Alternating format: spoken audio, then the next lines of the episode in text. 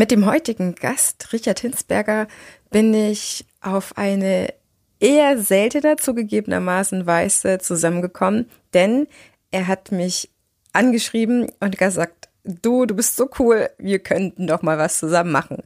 Und das erste, was ich mache, wenn mir das jemand schreibt, das passiert nicht selten, aber öfter ist es tatsächlich doch, dass ich einen Plan habe oder Vorstellungen oder, durch Fragen von, von dir oder von euch Zuhörern Themen habe und dann schaue ich, wer könnte da besonders gut in Frage kommen. Dann schreibe ich an und dann kommt der Kontakt meistens auch zustande.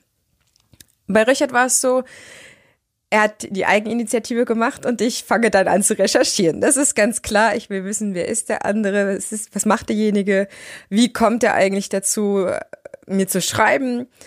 Ist er Podcast-Hörer oder kennt er mich von den Social Media oder vielleicht auch von den Blogartikeln? Und ich habe dann gesehen, dass er ein junger Tanzschulunternehmer ist und eine Tanzbar hat mit angeschlossener Tanzschule, also eine Kombination, dass er jetzt seinen ersten Tanzsneaker ähm, vermarktet und auch kreiert hat. Das ist ja eher eine Seltenheit, dass ein Tanzlehrer sich dann auch noch den Aufwand macht.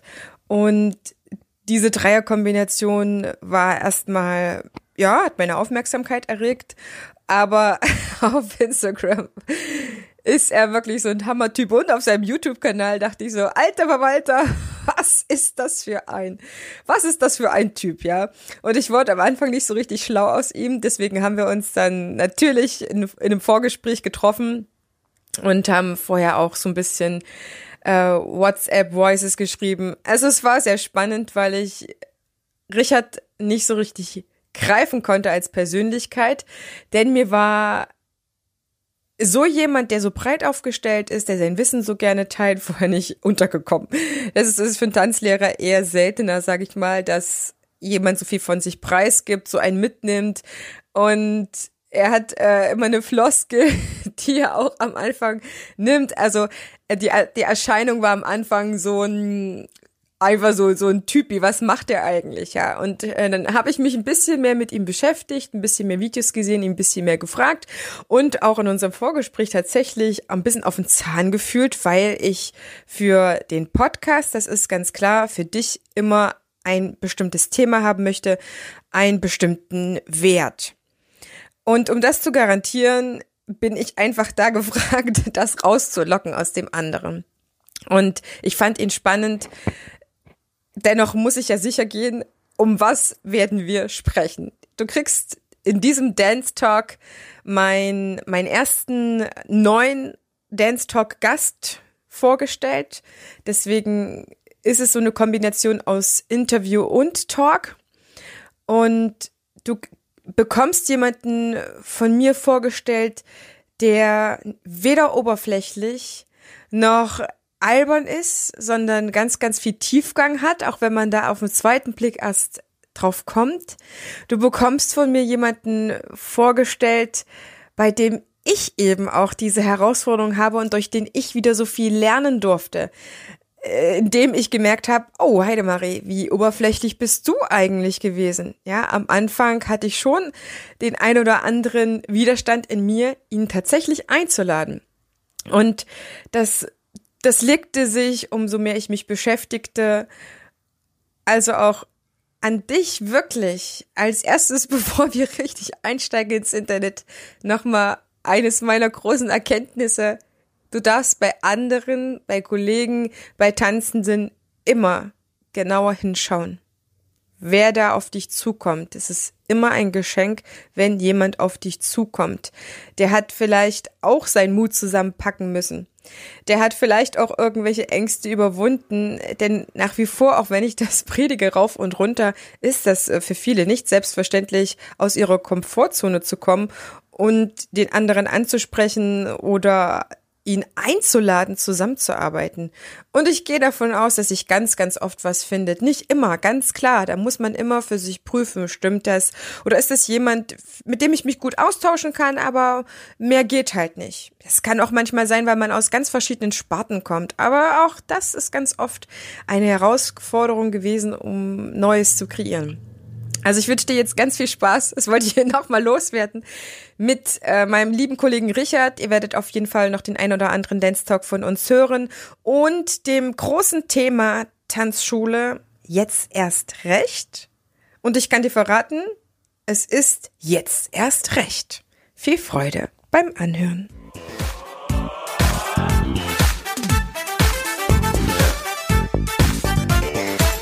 Ich begrüße dich ganz herzlich zu einer neuen Folge hier im Einfach Tanzen Podcast, dem Tanzpodcast für alle neugierigen und selbstsorgenden Tanzschaffenden. Prall gefüllt mit unabhängigem Wissen, ohne dass du selber danach suchen musst. Viel Spaß jetzt damit, deine Tanzbotschafterin.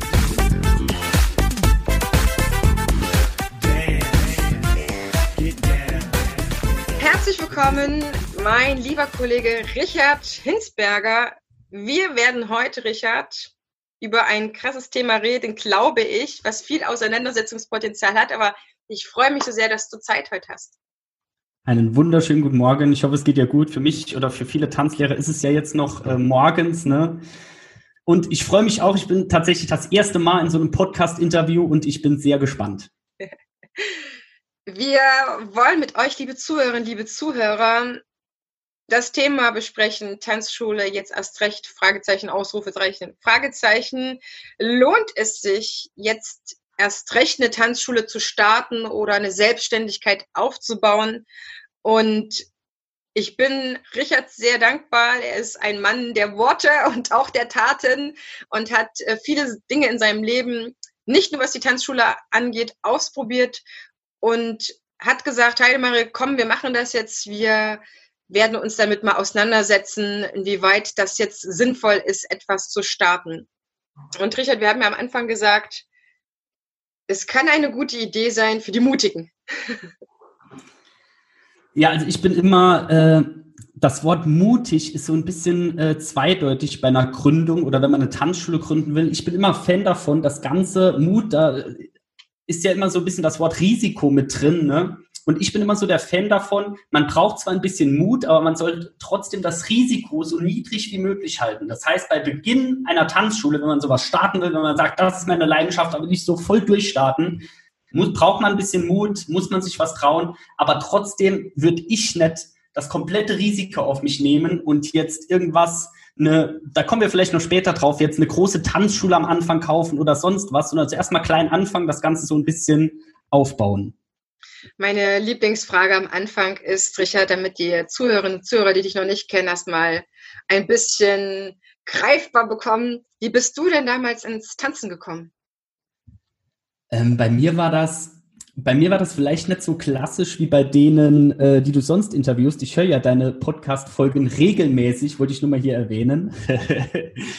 Und bei mir, ich fange mal ein ganz kleines bisschen vorher an. Äh, ich bin zweimal in der achten Klasse damals sitzen geblieben, bin dann ohne Hauptschule ab, habe dann bei einem Getränkemarkt gearbeitet. Ne? Und da musste man immer so das Leergut wegfahren und das war für mich so ein bisschen unstabil und da habe ich gesagt, aber das fällt mir da gleich runter. Da hat er gesagt, wir machen das schon seit 20 Jahren, da ist noch nie jemandem was runtergefallen. Und was bei mir passiert, darfst raten, mir ist natürlich das ganze Ding runtergefallen. Also Getränkemarkt habe ich schnell aufgehört, dann habe ich auf der Post angefangen. Nur leider habe ich einen ganz schlechten Orientierungssinn und ich bin mit dem Navi die Briefe ausfahren gegangen. Also das hat auch nicht geklappt. Und dann, für die Leute, die, die nicht wissen, wie ich aussehe, ich bin ein sehr muskulärer Typ, also eigentlich eher nicht, äh, habe dann auf dem Bau angefangen und ja, ich bin sehr schmaler Typ, ich war dann nicht so der geschaffene Mann dafür. Da haben die immer so Steinweitwurf gemacht und äh, der Verlierer musste Fleischkäse weg ausgeben. Und ja, ich habe dann immer gepackt, den Stein hochzuheben und da ist dann mein ganzes Azubi-Geld hingegangen. Und ich habe nie so richtig das gefunden, was mir Spaß gemacht hat. Und dann habe ich in der Disco gestanden, weiß ich noch wie heute, ich hatte so einen grauen Pulli an mit einer orangenen Hose. Also da war ich ein richtiger Mädelstyp, kannst du dir vorstellen, ne? mit einer orangenen Hose.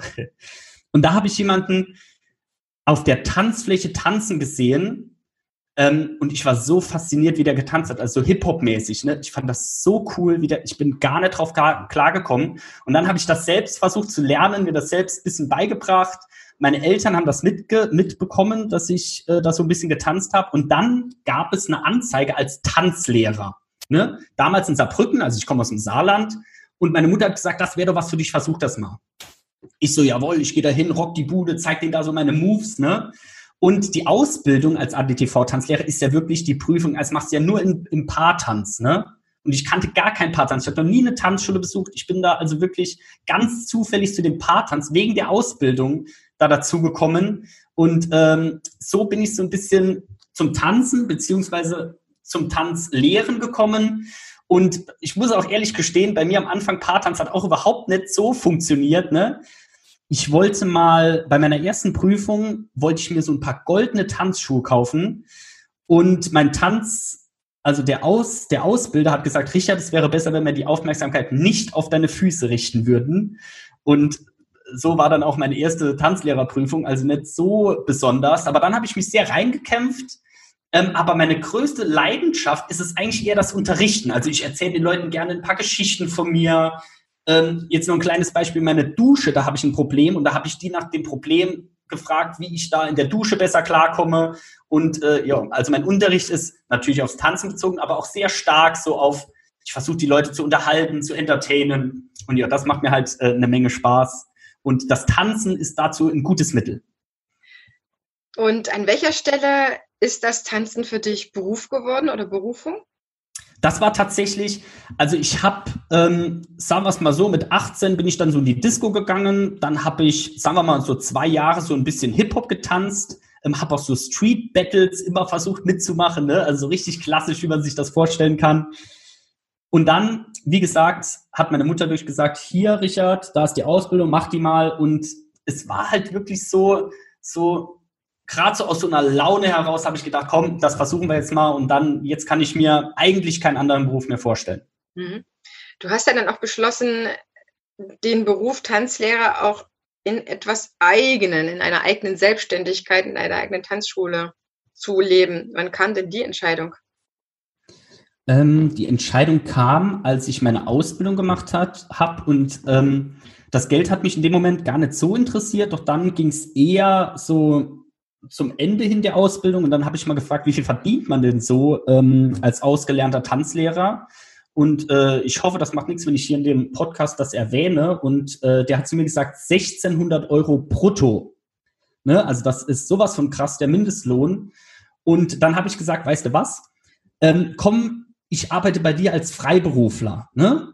Und ich wollte ihm halt so ein Angebot machen und wollte halt so mal meine Kurse zusammenzählen, wie viel ich ihm einbringe dass er mal sieht, wie viel ich ihm wert bin. Und auf einmal habe ich da alles zusammengezählt und habe gemerkt, also wenn ich das irgendwie selbstständig hinbekommen würde, also ich habe da direkt einen Hedel gesehen, dass ich äh, wusste, mit was eigenem, da wird ein Angestelltengehalt niemals rankommen. Und das war so dann der Grund, wo ich mir das erste Mal das wirklich dann überlegt habe, mich äh, selbstständig zu machen. Mhm. Das, ich bin dir sehr dankbar, dass du das ansprichst. Ich habe das auch tatsächlich immer wieder mal von potenziellen Mitarbeitern gehört, nicht nur von, für mich, aber der Angestellte, der sieht ja auch nur einen ganz kleinen Teil eigentlich, was den Erhalt oder Aufrechterhalt einer Tanzschule sieht. Das heißt, der Posten des Gehaltes des Tanzlehrers ist ja eher ein geringerer Posten, sage ich mal. Auf jeden Fall, das, muss, das muss man definitiv dazu sagen. Also äh, das sind aber ich in meiner äh, naiven Art früher, ich habe mal gedacht, ey, guck mal, da habe ich 20 Leute, die bezahlen 40 Euro im Monat, da habe ich so viel, habe ich gedacht, ey, da kommen ja 10, 12.000 Euro, die habe ich dann und dann geht's voll los, Mama Tanzschule auf Mallorca und, und so weiter und so fort. Äh, ich war halt, ja, ich bin halt immer sehr naiv und habe mal gedacht, ah. aber ähm, ich muss echt sagen, dass sich das sehr für mich gelohnt hat und auch dieses Denken nicht immer zu äh, negativ zu denken. Als ich jetzt mein jetziges Unternehmen so richtig gemacht hat, hat mein Vater auch direkt gesagt, ah ja, Richard, da musst du aber doch zuerst so und so viel Umsatz machen, dass sich das überhaupt lohnt und so.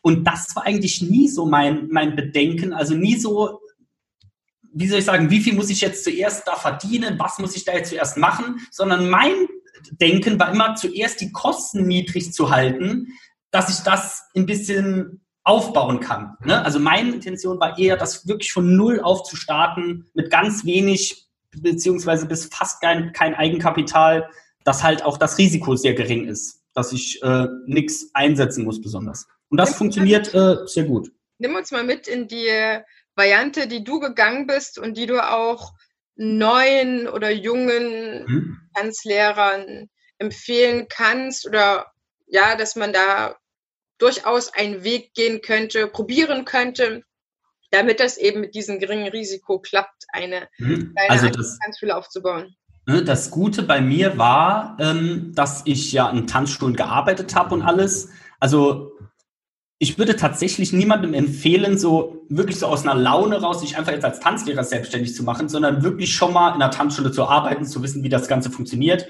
Und was daran auch ganz wichtig ist, dass die Leute auch dich als Tanzlehrer kennen, deine Freunde, deine Umgebung, dass die wissen, du bist Tanzlehrer. Und wenn wir ehrlich sind, Tanzlehrer ist eigentlich ein Beruf, der bleibt bei jedem hängen. Wenn du zu deinen Freunden sagst, du bist Tanzlehrer, äh, die treffen dich ein Jahr später und sagen, ey, du bist doch der Tanzlehrer. Ne? Also das bleibt extrem hängen äh, in den Köpfen der Leute. Und wenn ja mal schon mal deine Freunde wissen, was du machst, wenn deine, dein Umfeld weiß, was du machst, ne, dann fängst du mal an mit einem Kurs. Und was eine super Variante am Anfang ist, du holst all deine Freunde und machst zuerst mal einen Kurs vollkommen für Umme. Hört sich jetzt vielleicht ein bisschen komisch an, wie willst du da Geld verdienen, aber das kommt gleich noch. Pass auf.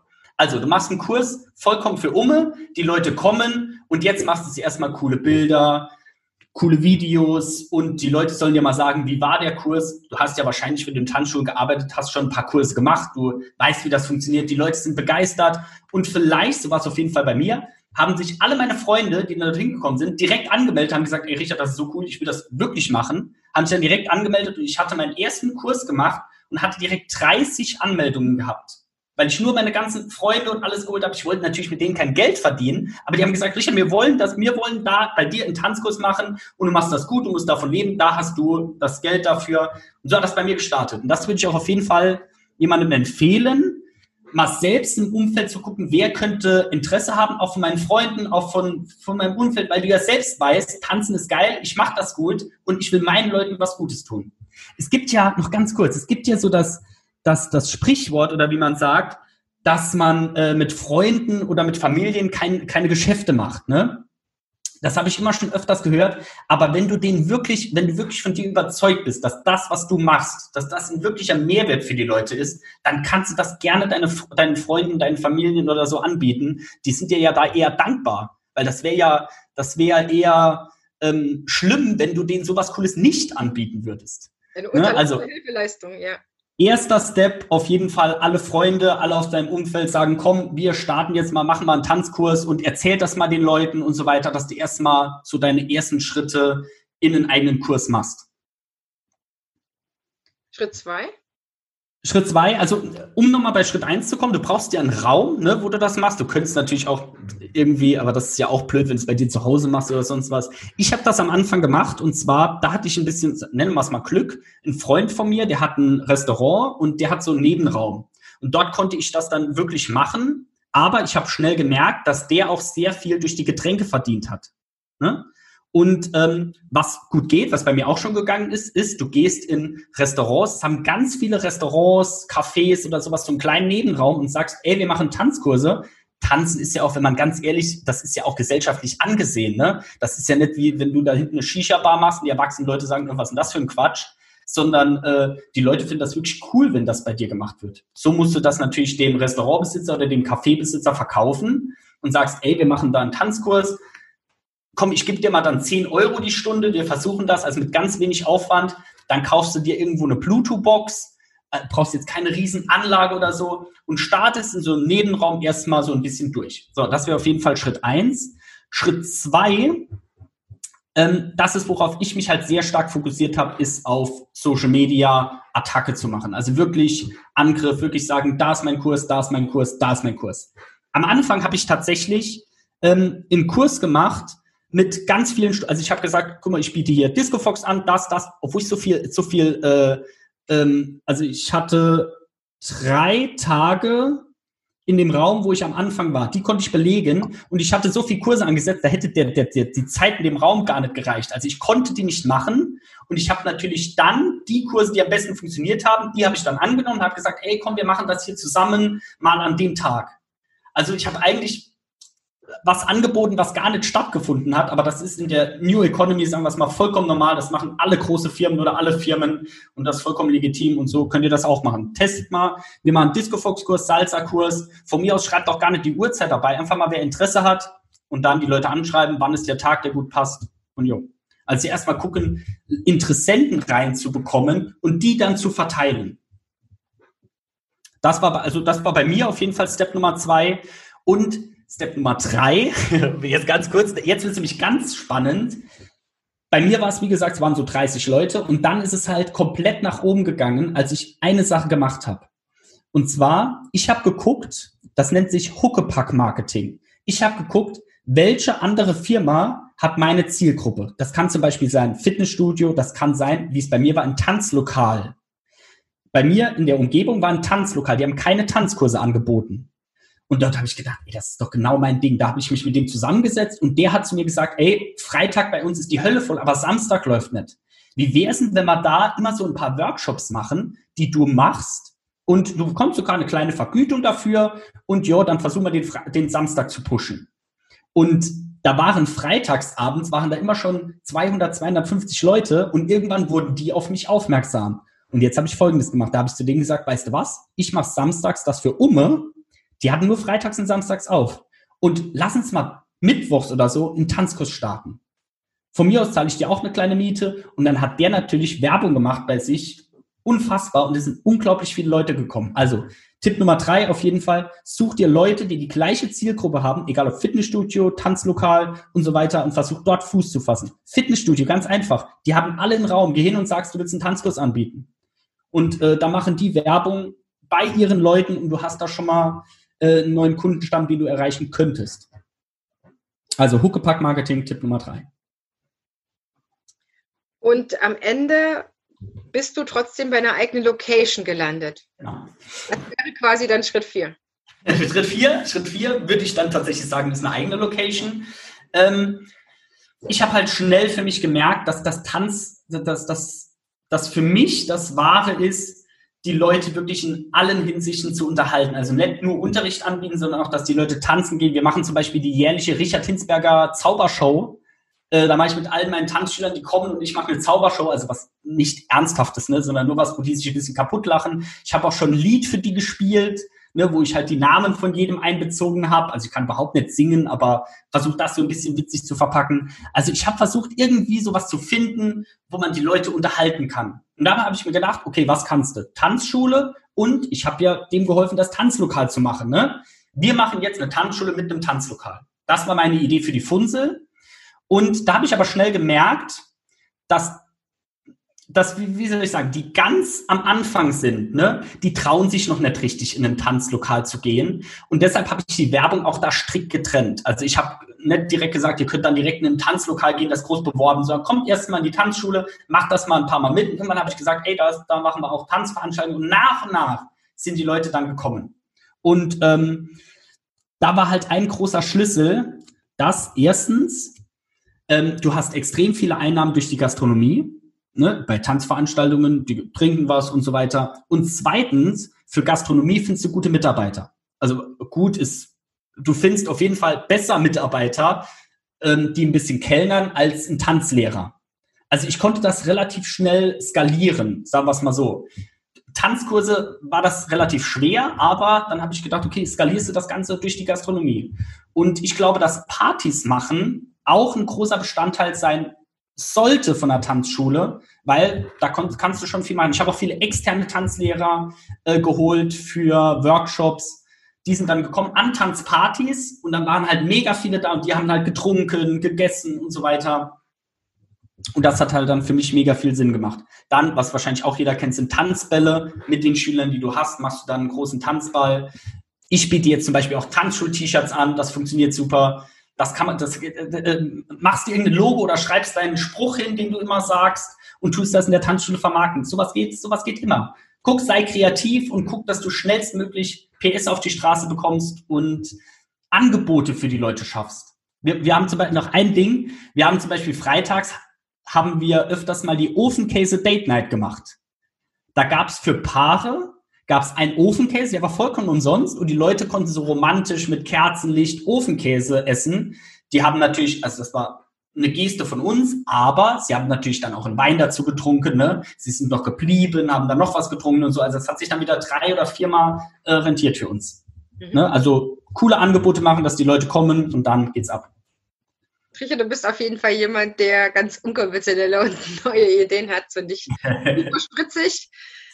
Wir müssen trotzdem diesen Schritt weitergehen und sagen, viele Sachen von denen, die auch du angeboten hast, gingen in der Shutdown-Phase nicht und sie gehen gerade auch noch mehr schlecht als recht für die meisten Bundesländer. Gerade was Tanzpartys angeht, halten sich die Tanzschulen noch zurück und Tanz, von Tanzbällen ganz zu schweigen.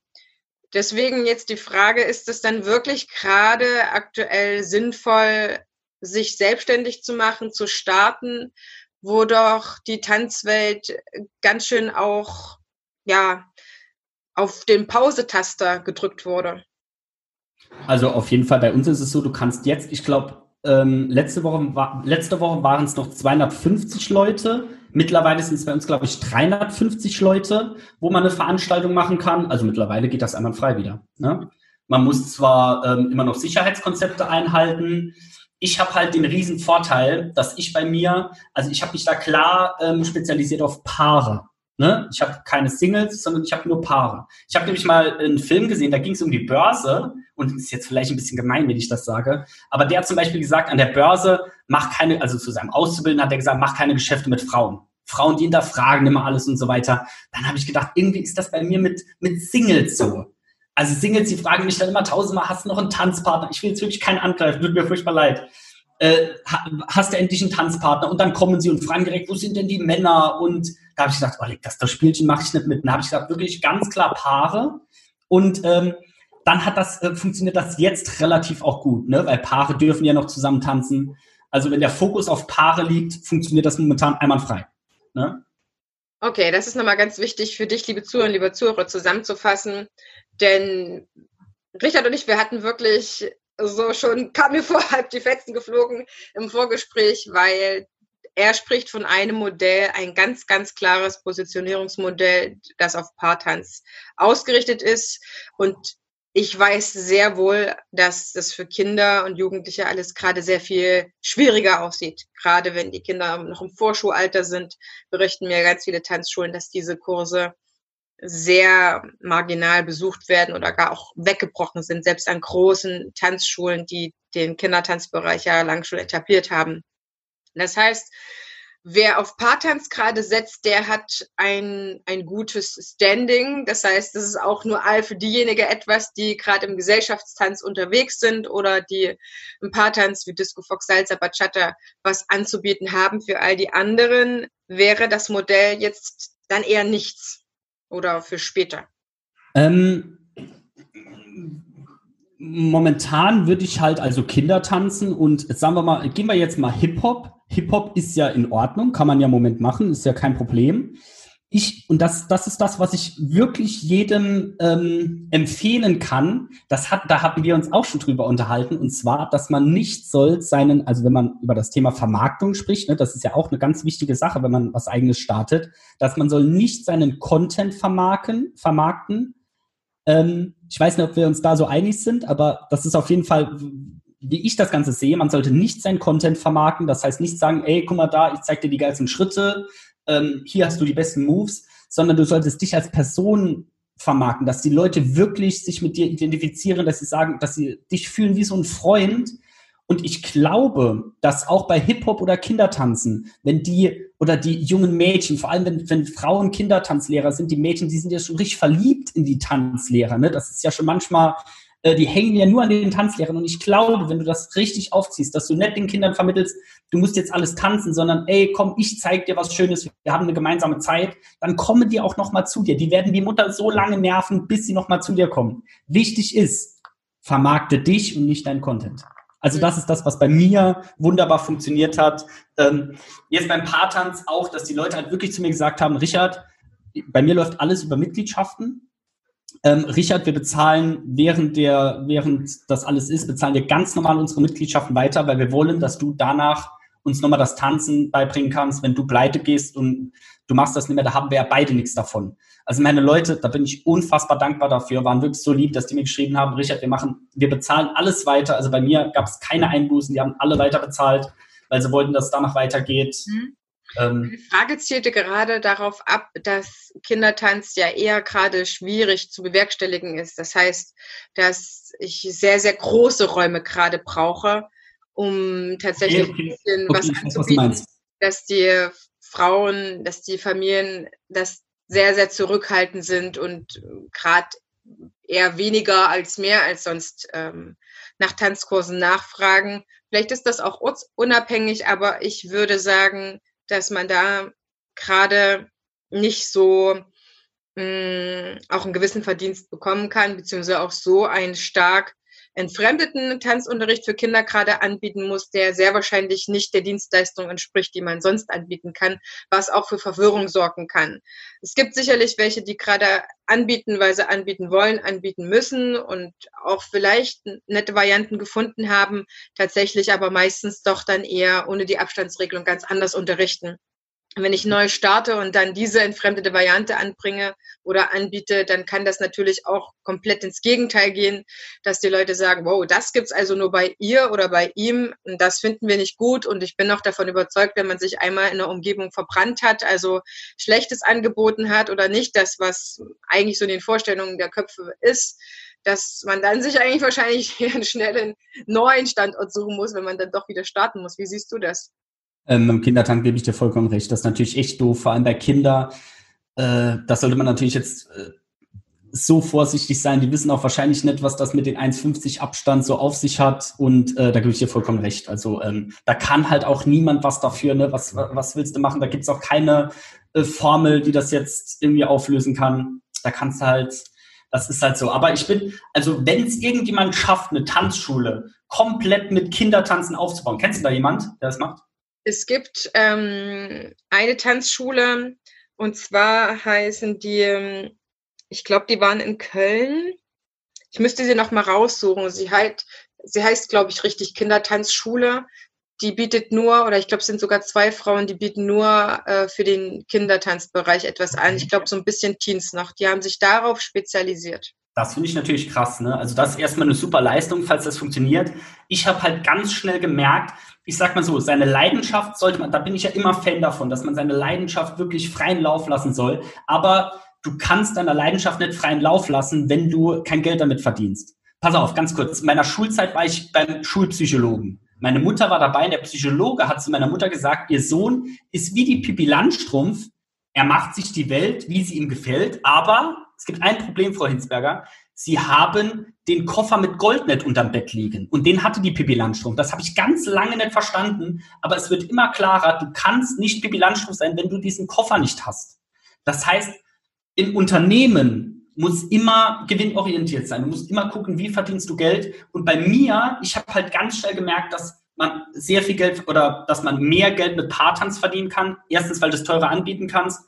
Und zweitens, ähm, weil die halt zu zweit kommen. Ne? Also du brauchst nur einen zu erreichen und es kommen zwei. Wenn du jetzt nur die Expertise hast, dass du Kindertanzlehrer bist, dann musst du halt Vollgas geben. Aber wenn du Paartanz anbieten könntest, würde ich das auf jeden Fall machen, weil es ein enormer Push für das Unternehmen ist, weil du da viel, viel Umsatz und Gewinn generieren kannst dadurch.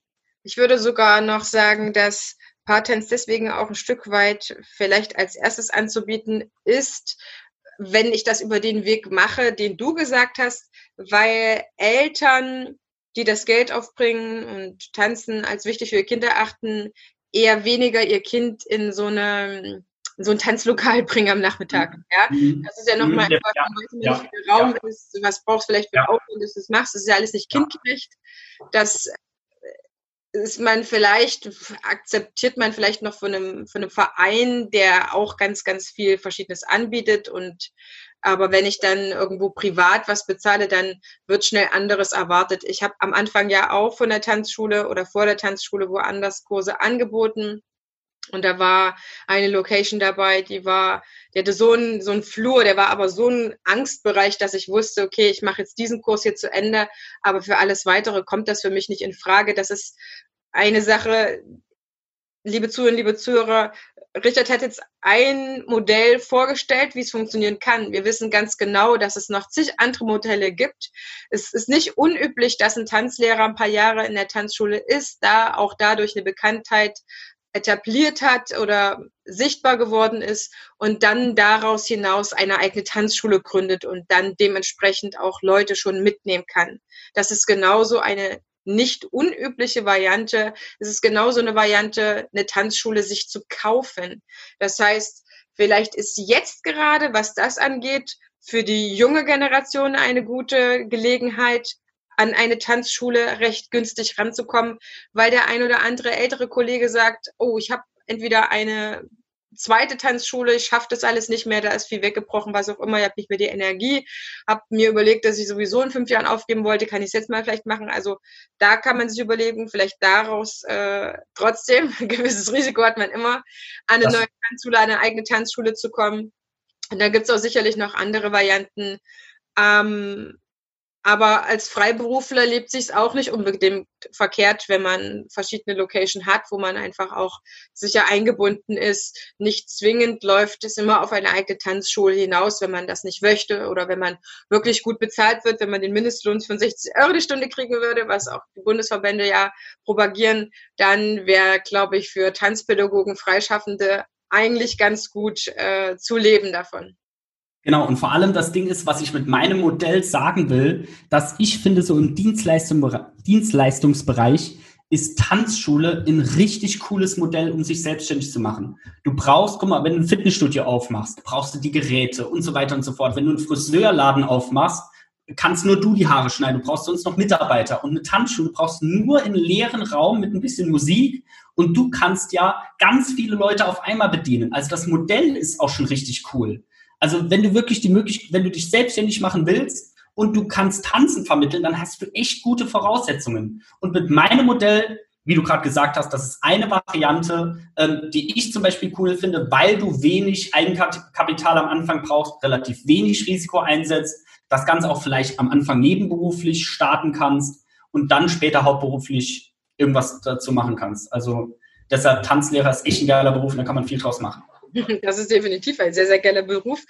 Er lebt davon, dass du kreativ bist, dass du die Ideen hast. Du hast eine Idee hier von Richard bekommen. Es gibt noch zig andere Varianten und man kann ein Modell, man muss es immer auf den Ort adaptieren. Man muss immer seine ordentliche Standard, äh, Standortanalyse machen. Das heißt, was für eine Konkurrenz habe ich schon? Wie sind die ausgestattet? Welche Preise kann ich denn dann verlangen, wenn ich quasi in diesem relativ leeren Raum mit Musik bin? Das ist ganz klar, dass man sich dort dann einsortieren muss, dass man sich dort Ideen sammeln muss. Aber wenn du mehr über die Variante wissen möchtest, die Richard gegangen ist, die für Richard gut funktioniert hat, die auch für andere auf jeden Fall ganz gut funktioniert, dann Richard, wo bist du zu erreichen? Also zu erreichen könnt ihr mich, also wenn ihr mich mal persönlich kennenlernen wollt, könnt ihr gerne nach Niederbexbach kommen. Wird wahrscheinlich keiner was sagen. Aber ansonsten äh, auf Instagram, YouTube und so weiter einfach Richard Hinsberger eingeben. Äh, da wird man schon irgendwas finden. Die ganzen Links findet ihr auf jeden Fall in unseren Show Notes, damit ihr direkt mit dem Richard Kontakt aufnehmen könnt. Er ist auf jeden Fall ein Mann der Tat und steht auch euch mit Rat und Tat zur Seite, wenn ihr dann nochmal paar nähere Tipps braucht, gerade wenn es darum geht, sich mit seiner Persönlichkeit zu vermarkten und nicht mit seinem Content. Das ist auch nochmal ein spannendes Thema. Richard, ich bedanke mich ganz sehr, dass du mein Gast warst. Es ist für mich wichtig, dass in diesem Podcast nicht nur diese ja, ich, ich sage es mal übertrieben, diese sehr glücklichen Biografien oder altklatten Biografien, wirklich im allerpositivsten Sinne für alle Kollegen, die diesen Weg gehen durften, aber auch jemand, der am Anfang vielleicht nicht die besten Bedingungen hatte und auch nicht gleich von drei bis vier Jahren angefangen hat zu tanzen. Es ist so schön zu sehen, dass ja aus egal welchen Hintergründen man kommt, der Tanzlehrerberuf ergriffen werden kann und auch erfolgreich. Das zeigt deine Tanzschule, das zeigt dein Business.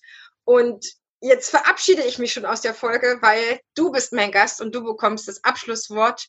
Tanzen ist für mich. Tanzen ist für mich auf jeden Fall Freiheit, weil beim Tanzen ähm, fühle ich mich einfach frei und der Beruf des Tanzens hat mich dafür, dazu gebracht, dass ich mich auch sehr frei fühle und äh, nicht an irgendwas gebunden bin, was mir keinen Spaß macht. Also ich fühle mich einfach frei, wenn ich tanze oder wenn ich in dem Beruf bin. Also was ich noch an dich mitgeben kann, ist, dass sich die Welt ändert wie nie zuvor und dass es ganz viele Chancen gibt, die du ergreifen kannst. Wenn es richtig gut läuft als Tanzlehrer, dann kannst du richtig durchstarten. Und wenn ich das auch ohne Hauptschulabschluss und ohne jegliche Sachen, ohne jegliche Unterstützung geschafft habe, äh, dann kannst du das auf jeden Fall auch schaffen.